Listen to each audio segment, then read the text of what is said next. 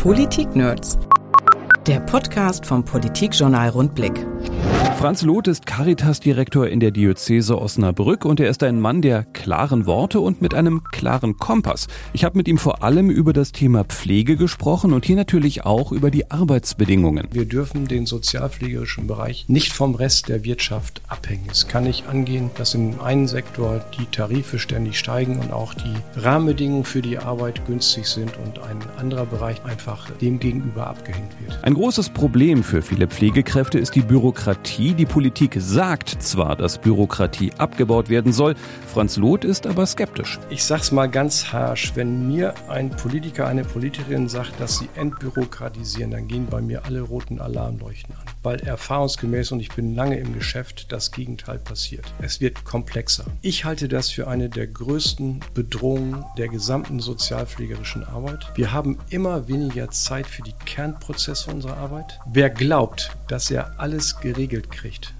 Der kriegt am Ende nichts mehr geregelt. Und von einem Pflegedeckel, der die Zusatzkosten für alle, die Pflege brauchen, beschränken soll, hält Lot überhaupt nichts. Dann ist Tür und Tor geöffnet für alle möglichen, auch im Zweifel Tricksereien, die uns ja sowieso nicht unbedingt den Wohlfahrtsverbänden, aber auch bestimmten Anbietern in der Pflegeszene so schon um die Ohren geworfen werden. Im Übrigen auch nicht ganz so unrecht. Da sind ja doch Bereiche dabei, die auch sehr verführerisch sind, da auch Dinge zu tun, die nicht unbedingt ins Spiel passen. Der Rundblick-Podcast mit Franz Loth, hörenswerte 34 Minuten und 28 Sekunden starten jetzt.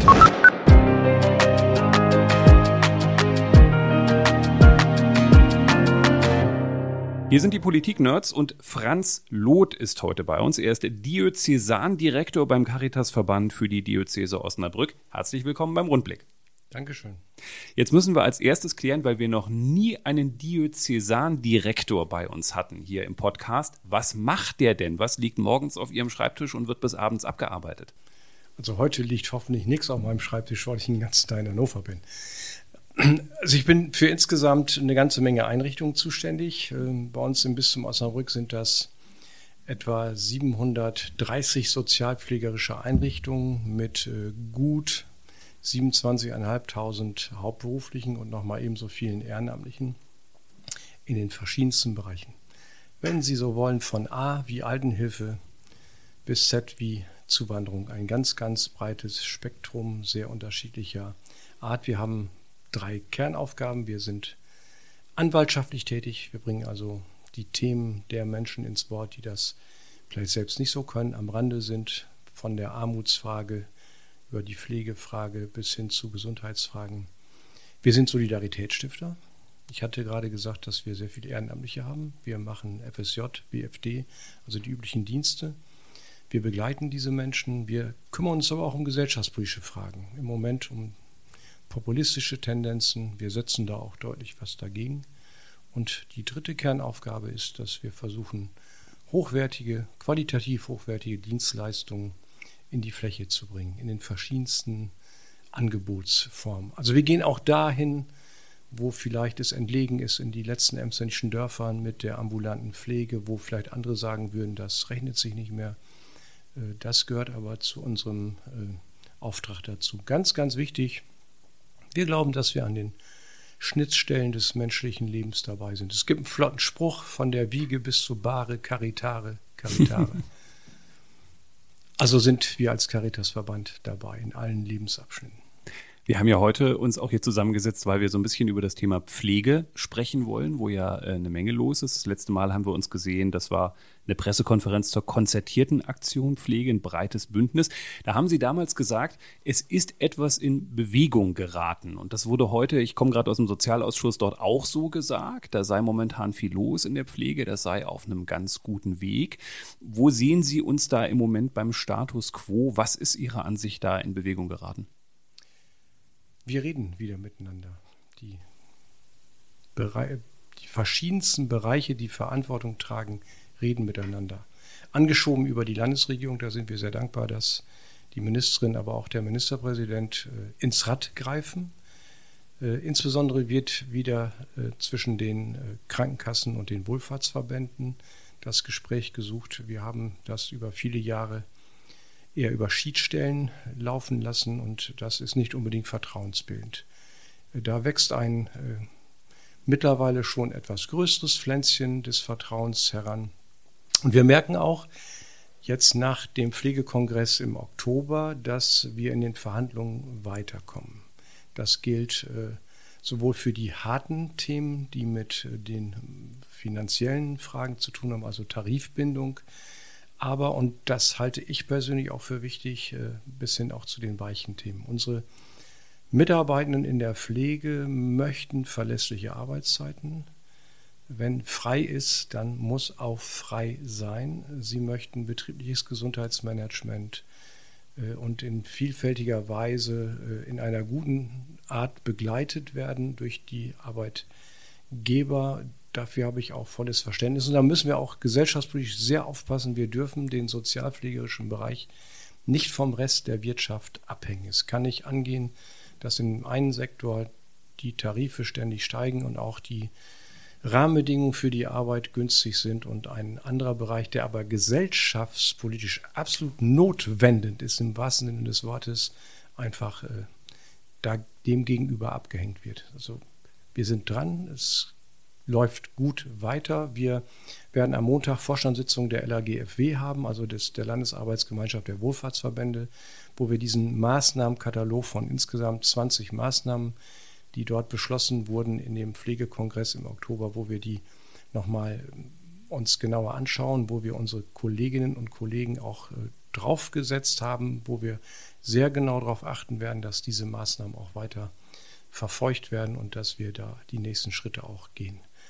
Alle müssen sich halt ein Stück weit bewegen. Das gilt für die Kostenträger, das gilt für uns aber auch als Leistungserbringer. Und die Politik muss das in einer guten Weise auch weiter begleiten. Ich hatte ein paar Tage nach dieser Pressekonferenz den Eindruck, ach du lieber Himmel, jetzt reißt es schon wieder ein, weil äh, Stefan Weil dann äh, sich hingestellt hatte und gemahnt hatte, das muss mit den Tarifverträgen jetzt aber auch mal was passieren. Wenn ihr das nicht selber macht, dann kommt das mit Zwang. Äh, da habe ich gedacht, na ja, das ist natürlich jetzt schon wieder eine andere Tonalität. Das heißt, man hat diesen Willen, äh, verbindlicher, verbindender zu sein, aber der Druck auf dem Kessel bei allen Beteiligten ist ja immer noch sehr hoch. Ja, es ist ein Stück auch ein Paradigmenwechsel. Der Druck ist absolut hoch, weil ich glaube schon, die sich jeden Tag mit diesem Themenbereich beschäftigen, wissen, wie die Lage Niedersachsen ist. Also da, wir müssen nach vorne kommen. Das wollen auch alle Beteiligten. Und ich habe gerade heute Morgen noch mit unseren Verhandlern äh, auf der äh, Arbeitsebene gesprochen, die mir deutlich zu verstehen gegeben haben, wir kommen auch weiter.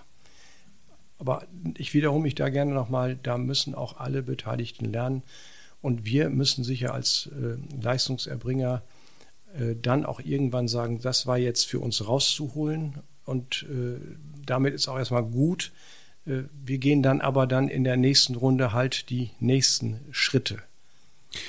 Ein Kern der Streitigkeiten ist ja wie in vielen Familien das Thema Geld. Und mein Eindruck bei der Pflege ist ganz oft, dass wir eine Grundproblematik haben, die ich auch durch noch so viel Kompromisse nicht wegdiskutieren kann. Ich zahle eigentlich in eine Teilkasko ein und hätte aber gern die Vollkasko in der Pflege. Und am Ende reicht mein Geld sozusagen auch nicht. Und das, was zu wenig im Topf ist, streicht der oder reicht der Staat sozusagen nicht genügend nach an diejenigen, die dann am Ende Pflege erbringen. Das heißt, müssten wir nicht eigentlich viel mehr auch abseits der konzertierten Aktion Pflege darüber sprechen, ehrlich darüber sprechen, wie viel der Einzelne auch für Pflege zurücklegen muss für eine älter werdende Gesellschaft? Das kann ich absolut teilen. Es gab vor geraumer Zeit in einem Kommentar der Wochenzeitschrift Die Zeit den dezenten Hinweis, es gäbe in Deutschland kein Grundkonsens darüber, wie viel man für die letzten Meter des Lebens einsetzen will, sprich also für die Pflege. Das teile ich. Den, diesen Grundkonsens haben wir noch nicht. Wir haben, wenn man sich die Politik der letzten Jahre anschaut, wie, wie wir finden, zu Recht eine Menge zu Beginn des Lebens jetzt gemacht. Frühkindliche Bildung, Kita-Bereich wird exklusiv ausgestattet, Beitragsbefreiung. Wir werden sehr gut beraten, auch gerade wir als Vertreter der großen Kirchen, wenn wir jetzt den Fokus ganz stark richten auf die letzten Abschnitte des Lebens. Es geht ja um nichts anderes, um, um Menschenwürde. So würdiges Hineinkommen, wenn man zur Welt gekommen ist ins Leben, das Leben gelingt und aber auch würdigen Abschied nehmen zu können. Und äh, wir sind an einem Punkt, wo die, die Selbstverständlichkeit der häuslichen Pflege nicht mehr zwingend gegeben wird gegeben sein wird. Die Frauen haben andere Biografien. Das ist vielen noch gar nicht so klar. Häusliche Pflege ist heute zu 95 Prozent weiblich. Und insofern äh, werden wir für die stationäre, aber auch für die ambulante Pflege ähm, so eine Art Gesellschaftsvertrag schließen müssen. Es ist auch richtig, die Pflegeversicherung ist äh, keine Vollkaskoversicherung. Also entweder müssen wir die dahin bringen, dass sie eine Vollkaskoversicherung wird, oder aber wir müssen, wie wir das in anderen Bereichen tun, äh, der Frage nachgehen, muss der Rest jetzt aus dem Vermögen der Angehörigen kommen oder ist das Ganze ein gesellschaftliches Anliegen, dass der Staat mit in diese Geschichte hinein muss? Also es geht um die berühmten Eigenanteile, die dann die Familienangehörigen zu leisten haben. Und wenn die immer größer werden, dann äh, ist das auch ein Quell von gesellschaftlichen Unfrieden. Gibt es bei Ihnen da eine Präferenz, weil das natürlich auch Vor- und Nachteile hat? Ich meine, klar, wenn ich die Beiträge selbst als Arbeitnehmer voll zahle für meine künftige Pflege, belastet mich das natürlich möglicherweise extrem deutlich stärker. Auf der anderen Seite, wenn der Staat mehr dazu gibt, sind sie natürlich immer in dieser Abhängigkeit. Wie viel Steuermittel schießt der Staat ihnen sozusagen als Pflegeanbieter dazu? Läuft die Konjunktur gut? Ist das mal mehr? Läuft die Konjunktur schlecht? Ist das mal weniger? Es ist natürlich irgendwie so eine kleine Trickkiste, bei der sie natürlich am Ende auch als Verlierer dastehen können. Gut, eine Trickkiste ist und bleibt das ja. Selbst wenn es der Staat macht, legt er es über die Steuern um. Nur wir haben im Moment schon, wenn man sich die Monats äh, Gehaltsabrechnung anschaut, haben wir schon jeder und jede Einzelne für sich eine so hohe Belastung, dass wir, glaube ich, bis irgendwann im, im Juli arbeiten, ab dann wird es netto. Äh, da dürfen wir auch nicht mehr allzu viel dran rumfummeln, dann werden die Leute auch unleidlich. Ich, ich, würde, ich würde das erstmal als gesellschaftspolitisches Problem adressieren und das ist, glaube ich, gelungen in den letzten Jahren, dass man auf die Pflege guckt und dann gehören alle Kräfte, die beteiligt sind, an den Tisch und dann glaube ich, müsste man sehen, ob man einen, einen Mix aushandelt. So eine verträgliche Erhöhung der Pflegeversicherung. Auf der einen Seite die Möglichkeit der privaten Altersvorsorge ist nicht allen gegeben. Da sind wir insbesondere auch bei den Zielgruppen, mit denen wir es stark zu tun haben. Das schafft lange nicht jeder und jede. Ich habe die Tage irgendeine Zahl gehört, man könne im Monat etwa 50 Euro im, im Schnitt aller zurücklegen für eine Altersversorgung.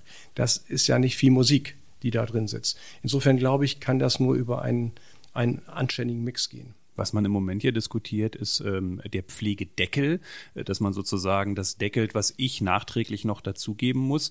Da denke ich immer, naja, das kann natürlich eigentlich am Ende ein echter Boomerang für den Staat werden, weil wenn ich jetzt Pflegeheim wäre, würde ich dann generell erstmal den Höchstsatz veranschlagen und der Rest muss dann immer der Staat ausgleichen. Auf einmal sind im Prinzip alle Pflegeheime gleich teuer und äh, alle sind gleich hoch. Also der Deckel ist eigentlich auch nicht der richtige Kniff wahrscheinlich. Der, da, dafür würde ich warnen, weil so unclever wären wir dann auch nicht als Leistungserbringer, dass uns dazu was einfallen würde. ähm, das kann man auch nicht machen, weil dann ist Tür und Tor geöffnet für alle möglichen, auch im Zweifel Tricksereien, die uns ja sowieso nicht unbedingt den Wohlfahrtsverbänden, aber auch bestimmten Anbietern in der Pflegeszene so schon um die Ohren geworfen werden. Auch im Übrigen auch nicht ganz so unrecht. Da sind ja doch Bereiche dabei, äh, die auch sehr verführerisch sind, ähm, da auch Dinge zu tun, die nicht unbedingt ins Spiel passen.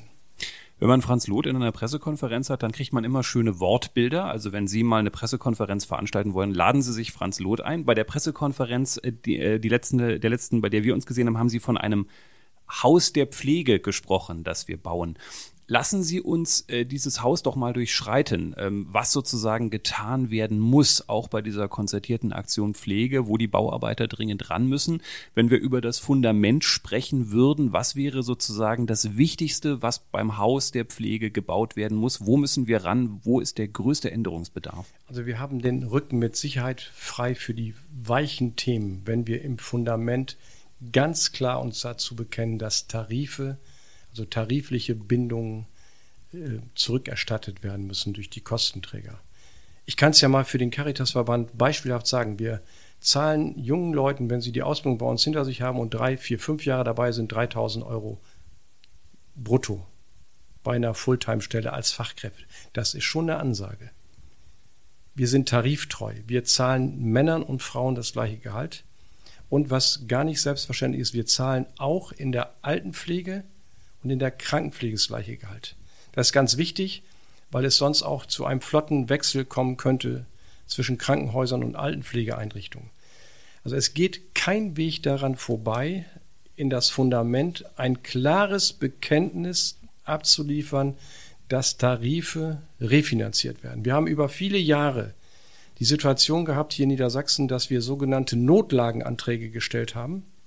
Das heißt, wenn wir spürten, dass das Geld nicht ausreicht für die Lohnzahlung, dann sind wir mit der Dienstnehmerseite, mit der Arbeitnehmerseite in Verhandlungen getreten und haben über Sonderzahlungen wie Weihnachts- oder Urlaubsgeld verhandelt oder haben darüber verhandelt, Lohnerhöhungen nicht in dem angestrebten Ausmaß umzusetzen.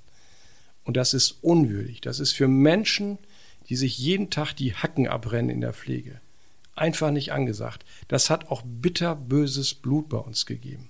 Und das ist das, was ich eingangs schon sagte. Wenn wir die Bereiche zu sehr voneinander abgrenzen, in dem einen Bereich ist alles immer selbstverständlich und in dem anderen Bereich muss man um diese Dinge kämpfen, dann äh, werden wir auch große Probleme da bei der Nachwuchssuche haben. Dann werden junge Leute beziehungsweise auch die Elternhäuser sagen, Junge oder Mädchen, du kannst überall hingehen, aber bitte nicht in die Pflege. So, das ist die Basis für alles. Und wenn wir diesen Rückenwind haben, dann können wir auch sehr, sehr gut über all die anderen Themen verhandeln, wie betriebliches Gesundheitsmanagement. Übrigens sehr wichtig, weil uns viel zu viele nach relativ kurzen Jahren von der Fahne gehen in der Pflege weil sie es nicht mehr schaffen, weil der Rücken wehtut oder weil sie auch äh, psychisch mit den Dingen nicht klarkommen. So, das ist die Basis für alles.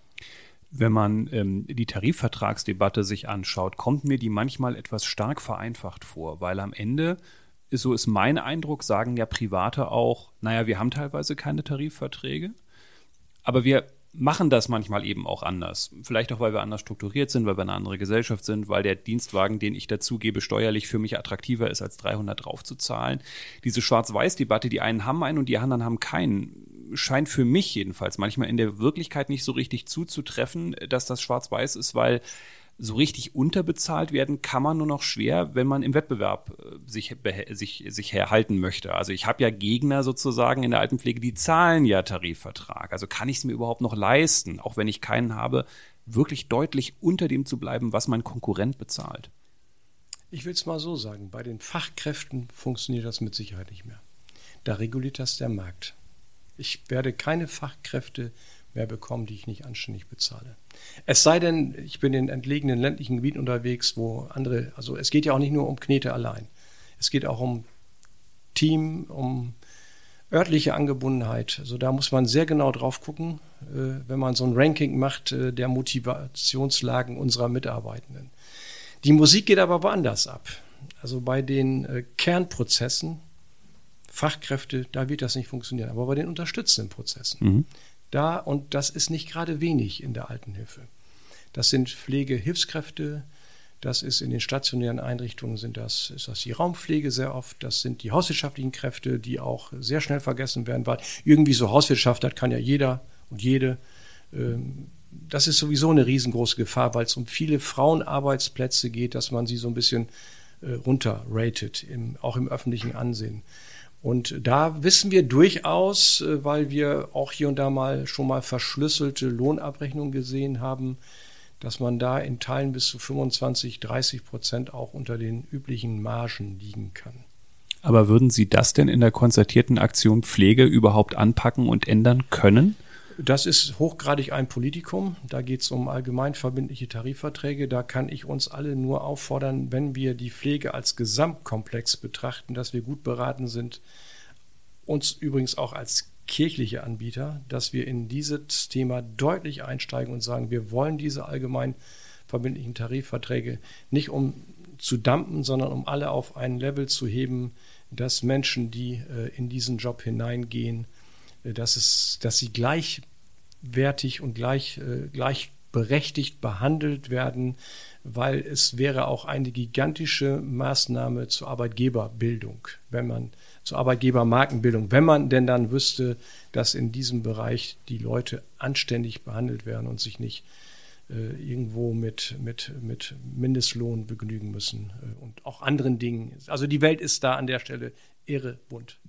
Sie haben gerade einen interessanten Punkt angesprochen, äh, auch nochmal sozusagen der Konkurrenzkampf der Pflegebranche untereinander, wo man ja immer, als es um diese generalistische Ausbildung ging, äh, befürchtet hat, du lieber Himmel, am Ende haben die alle die gleiche Ausbildung und die gehen Richtung Krankenhaus, weil da besser bezahlt wird diese Änderung der Ausbildung, bringt die nochmal zusätzlichen Druck auf den Kessel, weil man befürchtet, äh, wenn ich die freie Auswahl habe, als jemand, der frisch aus der Ausbildung kommt, gucke ich natürlich mir die Branche an, in der ich besser verdiene. Also das, da kommt die Antwort jeder nach, wen Sie gerade fragen. Es gibt Leute, die sind sehr optimistisch, die sagen, es gibt mehr Leute in der Altenpflege. Äh, es gibt Leute, die sagen, das ist äh, klar, klar das Plus für die Krankenpflege. Ich gehöre eher zu denen, die davon ausgehen, dass das der Krankenpflege mehr Leute ins Haus spülen wird und dass das unter Umständen für die Altenpflege nochmal ein Einbruch sein kann. Ich muss allerdings auch sagen, wir haben viele junge Leute, mit denen unterhalten wir uns auch in den, äh, in den Ausbildungsstätten, die mit Leib und Seele in der Pflege sind und die auch ausdrücklich in die Altenpflege äh, hinein wollen, weil die sehr anspruchsvoll ist und nochmal sich deutlich unterscheidet von der Krankenpflege, obwohl es in der öffentlichen Wahrnehmung manchmal genau andersrum ist. Es scheint eine Hierarchisierung zu gehen, geben in der öffentlichen Wahrnehmung, dass die Krankenpflege doch oberhalb der Altenpflege steht. Aber die Altenpflege muss sich mit viel mehr Fragen auseinandersetzen. Unsere Altenheime sind heute, gehen in Richtung Palliativstation. Es geht also um äh, Begleitung im Sterbeprozess. Man muss all die anderen medizinischen Fragen drauf haben. Man muss diese äh, zwischenmenschlichen Fragen drauf. Ich würde mir sehr wünschen, dass die These derer, die sagen, das wird ein Run auf die Altenpflege geben, eintritt. Ich habe da im Moment noch so ein bisschen meine Zweifel. Ein Punkt, der in der Pressekonferenz zur CAPNI, so wird es ja abgekürzt genannt, finde ich überraschend kurz kam, war äh, der Teil der Bürokratie. Und da habe ich mir danach überlegt, naja, vielleicht ist es so, dass man auch ein bisschen resigniert hat, dass man gesehen hat, wie das aufgewachsen ist in den vergangenen Jahren, wie man sieht, wie die Kämpfe sind, um nur die kleinste Kleinigkeit daran wieder zu ändern. Kann man die Hoffnung haben, dass dieser, dieser Teil, der für Pflegekräfte ja kein unbedeutender Anteil ihrer Arbeit ist, äh, bürokratische Anforderungen, wirklich, dass das besser wird? Oder haben Sie da die Hoffnung so ein bisschen aufgegeben und denken, ich bin für jede einzelne Regel dankbar, die wir dann nicht mehr haben werden? Also da saß ja nun auch eine Menge Politik mit am Tisch. Ne? Und haben Sie schon jemals erlebt, dass Sie mit den Fröschen den Teich stillen? äh, mit anderen Worten, äh, wenn ich sage es mal ganz harsch, wenn mir ein Politiker, eine Politikerin sagt, dass sie entbürokratisieren, dann gehen bei mir alle roten Alarmleuchten an. Weil erfahrungsgemäß, und ich bin lange im Geschäft, das Gegenteil passiert. Es wird komplexer. Ich halte das für eine der größten Bedrohungen der gesamten sozialpflegerischen Arbeit. Wir haben immer weniger Zeit für die Kernprozesse unserer Arbeit. Wer glaubt, dass er alles geregelt kriegt, der kriegt am Ende nichts mehr geregelt. Und da stehen wir vor. Äh, Im Übrigen ist es unwürdig für ein demokratisches Gemeinwesen auf eine Misstrauenskultur zu setzen. Demokratie basiert auf einem Grundgerüst an gegenseitigem Vertrauen. Und wenn wir das mal wieder klar hätten, dann glaube ich, könnten wir auch damit leben, dass wir an doch vielen Stellen Dinge auch wieder zurückschneiden. Ich sehe eine Chance in der Digitalisierung.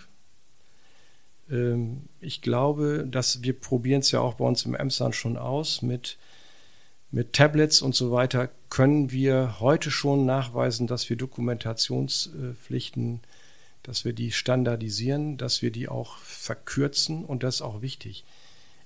Das ganze bürokratische Thema ist für nicht wenige unserer Mitarbeitenden eine riesengroße Herausforderung, weil sie dafür nicht angetreten sind.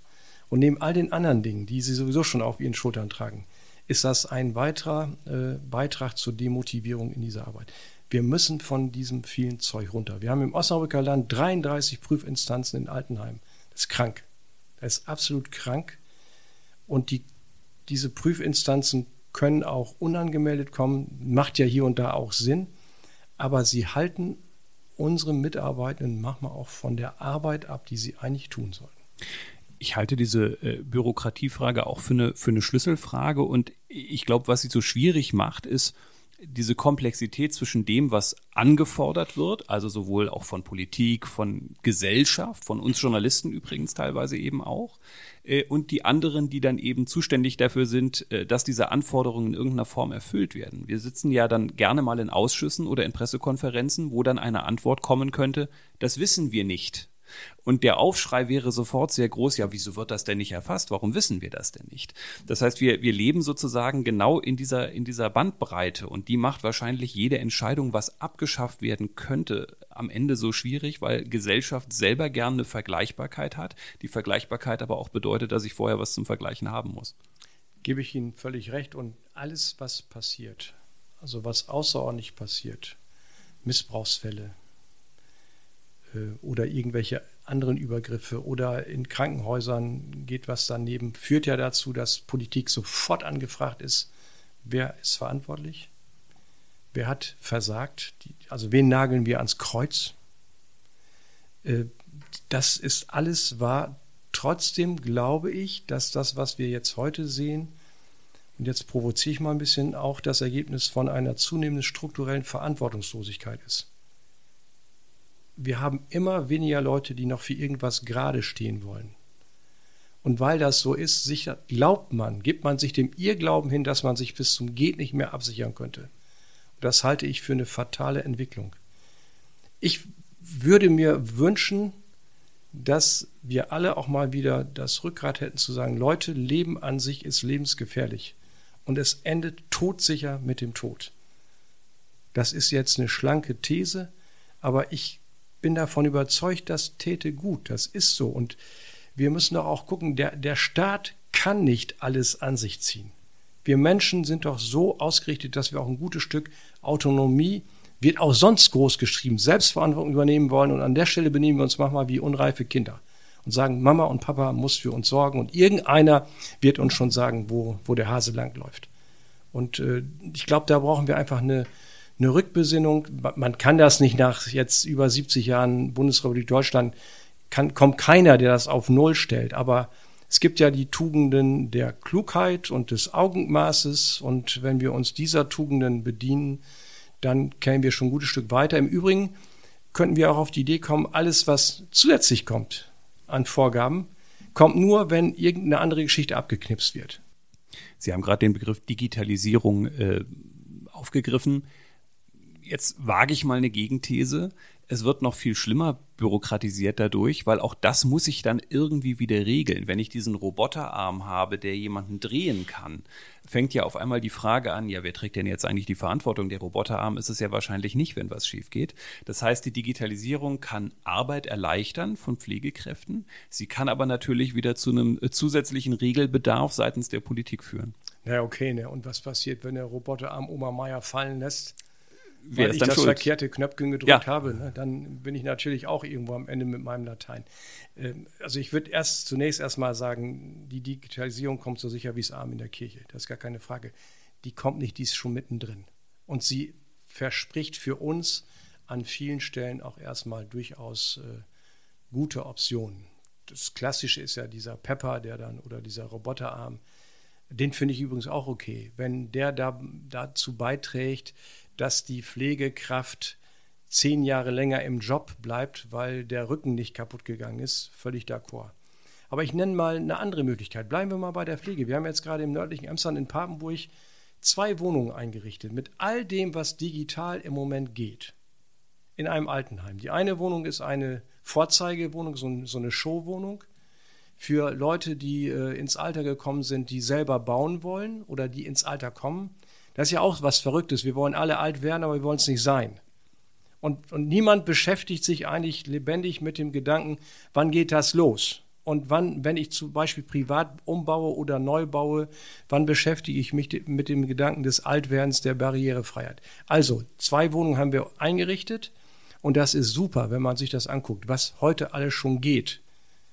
Diese eine Wohnung ist für Bauwillige, die andere Wohnung ist eine Trainingswohnung. Da leben ältere Leute drin und probieren das aus. Und das ist sehr, sehr beeindruckend. Und das ist ein, möglicher Beitrag, den die Digitalisierung leisten kann in der Frage ambulant vor stationär. Also Menschen möglichst lange zu Hause bleiben zu lassen. Und wenn Sie 100 Leute fragen, ob sie ins Altenheim wollen, dann sagen ihnen 99 um Gottes Willen. Die wollen gerne zu Hause bleiben. Und da ist die Digitalisierung hochgradig hilfreich. Sie löst eine Menge Fragen aus. Sie wird eine Menge ethische Fragen auslösen. Davon bin ich fest überzeugt, gerade auch im medizinischen Bereich. Sie wird äh, Fragen der Teilhabe auslösen. Können alle gleichermaßen mit? Das fängt ja in der Sprache schon an.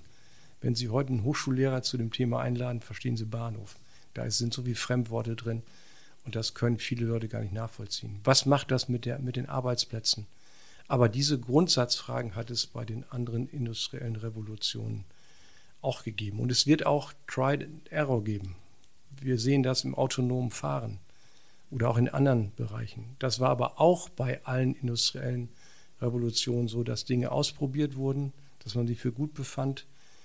Was ich für oder was wir für ganz wichtig halten, ist, dass die Ökonomie sodass die Frage dessen, was geht, nicht äh, sozusagen den, den Geisteswissenschaften, den ethischen und moralischen Bewertungen davonläuft. Die Gefahr sehe ich bei der, der jetzigen industriellen Revolution ganz besonders. In der Pflege auch? Die sehe ich in der Pflege auch. Hm. Weil, Weil große Unternehmen die Treiber sind auch? Große Unternehmen werden die Treiber sein. Äh, wenn sie mit Dingen Geld verdienen können, wird nicht unbedingt als erstes die Frage danach gestellt, äh, ob es äh, moralisch äh, okay ist, dann geht es eher um ökonomische Interessen. Wir haben ja sowieso in ganz vielen Bereichen mittlerweile auch der Pflege, also in ganz viel gemeinwohlorientierten Bereichen haben wir mittlerweile die Vorrangstellung von Marktnormen. Und wir wissen aus vielen Beispielen, wo Marktnormen gelten, haben soziale Normen es relativ schwer.